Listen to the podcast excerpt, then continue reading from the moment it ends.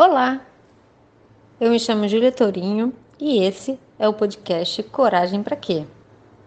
Esse podcast é para abrir a sua cabeça sobre o que é coragem de verdade. Aproveito e falar aqui com a Aline Falcão. Eu sou psicóloga, tenho conhecimento das etapas do luto, mas hum. hoje a raiva me acompanha com a morte de um ente querido pelo suicídio. Hum. Especialmente por ter consciência de que tudo foi feito para ele em vida. Luto, aí ó, luto do verbo lutar, para superar este com terapia pessoal, espiritualidade, exercício, hábitos saudáveis, etc, etc. Um grande desafio diário. O que, uhum. você pode dizer para a nossa Aline uhum. Falcão, psicóloga que está com raiva?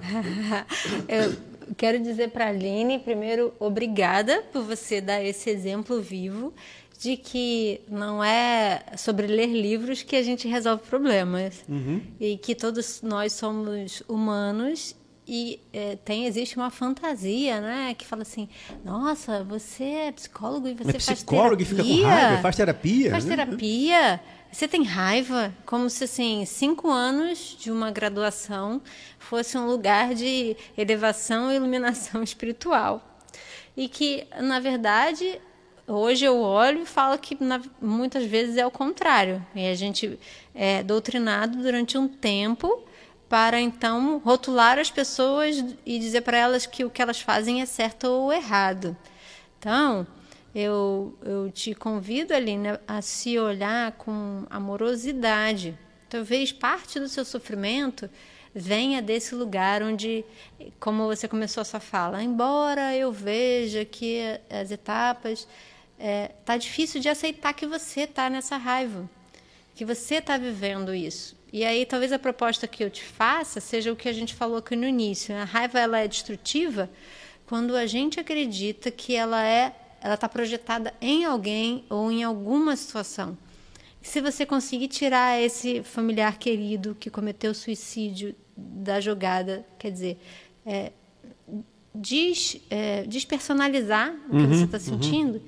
Entender que isso, na verdade, tá, tem a ver com uma profunda frustração, com algo dentro de você. E eu sinto que é aí é onde vai.